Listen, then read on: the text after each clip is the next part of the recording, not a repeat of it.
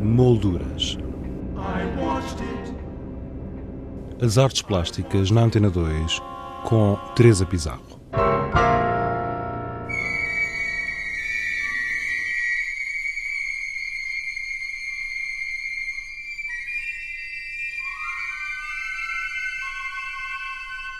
O Museu Coleção Berardo apresenta até 28 de abril a exposição Da Solidão do Lugar a um Horizonte de Fugas, uma mostra que reúne um diversificado conjunto de trabalhos de artistas portugueses e internacionais, comissariada por Pedro Lapa, diretor artístico do museu, com quem conversamos. É uma exposição que reúne um conjunto de obras, quer da, da coleção Berardo, quer da coleção da Direção-Geral das Artes e mais uma ou outra que foram pedidas emprestadas, nomeadamente ao Museu do Chiado, e que pretende uh, abordar a questão da, da relação da arte com a memória coletiva e, implicitamente, com a esfera pública.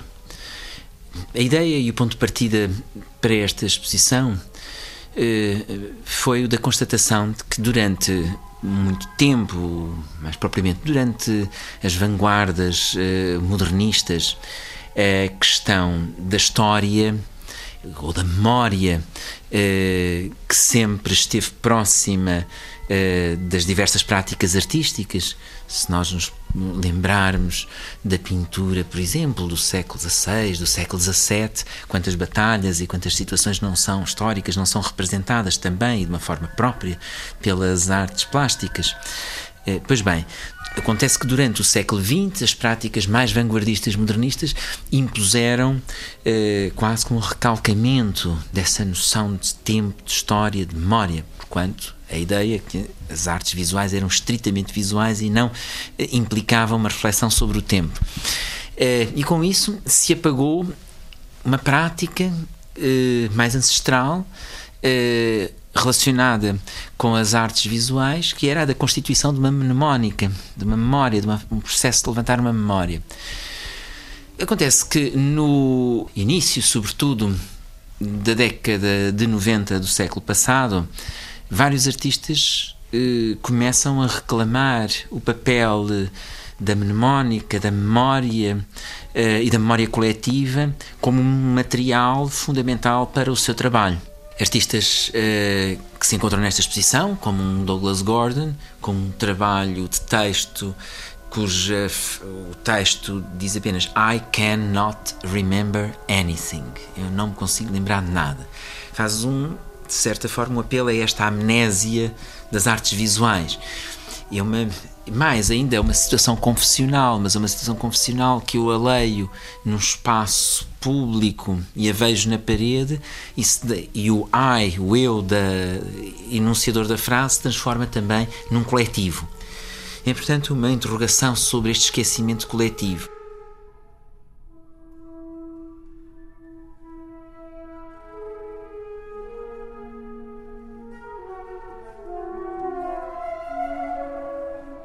As tensões geradas pelos espaços de confinamento político, histórico e cultural que se cruzam com as nossas vidas cotidianas são rearticuladas através do discurso que estas obras apresentam e provocam, como é o caso do trabalho de Ângela Ferreira. A amnésia de Ângela Ferreira parte eh, de um vídeo eh, que há uns anos atrás foi posto a circular sobre eh, a vida em Moçambique no princípio dos anos 70, eh, mostrando Moçambique como uma espécie de um Eldorado, onde tudo corria bem, não existia, portanto, guerra, não existia fome, não existiam atrocidades, eh, não existia colonialismo, era uma espécie de mundo perfeito.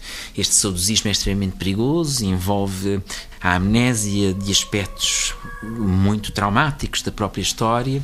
E a peça, ao apropriar esse vídeo, apropria também o mobiliário de casa da própria Ângela Ferreira, que nasceu no Maputo.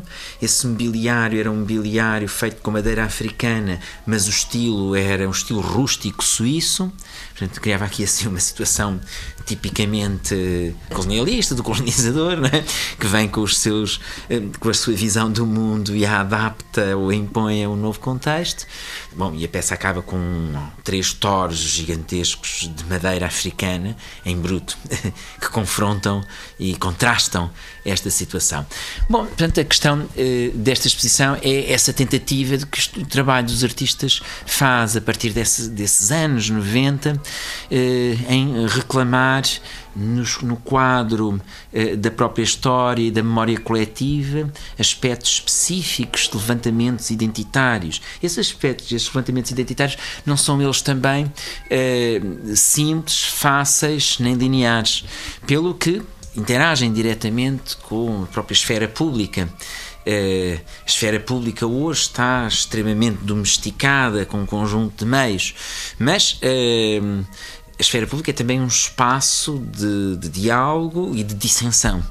E nestas reclamações sobre a própria memória, a atenção a isso, trabalhos de muitos artistas, e estou a pensar no caso do trabalho da Justine Terrier, que está nesta exposição, eh, que consiste basicamente num documentário eh, realizado a partir de movimentações e de conflitos que ocorreram em Paris, nos arredores de Paris, em 2006, com jovens imigrantes e já muitas vezes filhos de imigrantes de segunda e terceira geração, eh, essas conflitualidades do subúrbio, da grande grande cidade, não é? Em que quase se transformou o mundo inteiro hoje, não é? Hoje o mundo, o planeta é quase um grande subúrbio, onde estas trocas existem continuamente e geram os seus espaços de conflitualidade. Pois bem, é um, é um documentário apenas com uma atenção muito especial à forma como a câmera vai filmando e o que pusemos ver é exatamente uh, o, os contínuos momentos em que a conflitualidade se instaura sem que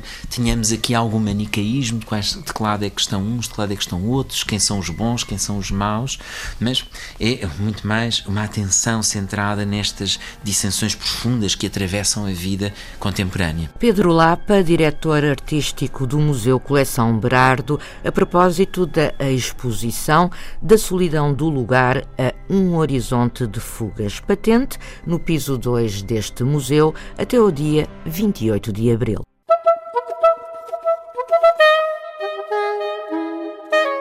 Exposições em revista.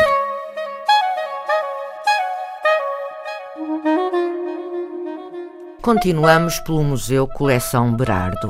Paralelamente à exposição da solidão do lugar a um horizonte de fugas, pode ver-se no piso menos um Museu Coleção Berardo 1960-2010. Esta mostra segue uma ordem cronológica e agrupa os mais significativos movimentos artísticos das neo-vanguardas, como sejam o minimalismo, o conceptualismo, o pós-minimalismo, a lenda arte entre outros. Até o dia 26 de abril, a Galeria Luís Serpa Projetos apresenta Apanhar cogumelos é uma atitude perigosa, uma exposição coletiva que explora os temas da memória, da ilusão e simulação. A Casa da Cerca, Centro de Arte Contemporânea, apresenta Casa Ocupada. Trata-se de uma exposição coletiva que se desenvolve ao longo deste ano de modo faseado em diferentes locais deste espaço cultural. A primeira ocupação teve a sua inauguração no passado dia 6 de abril com a obra Feijoeiro de João Pedro Val. A próxima será da responsabilidade da artista Isabel Ribeiro. E quanto a nós, regressamos na próxima sexta-feira com outras sugestões. Até lá, tenha uma boa semana. Boa tarde.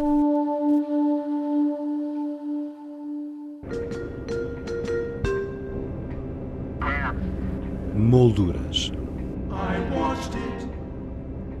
as artes plásticas na Antena 2 com Teresa Pizarro.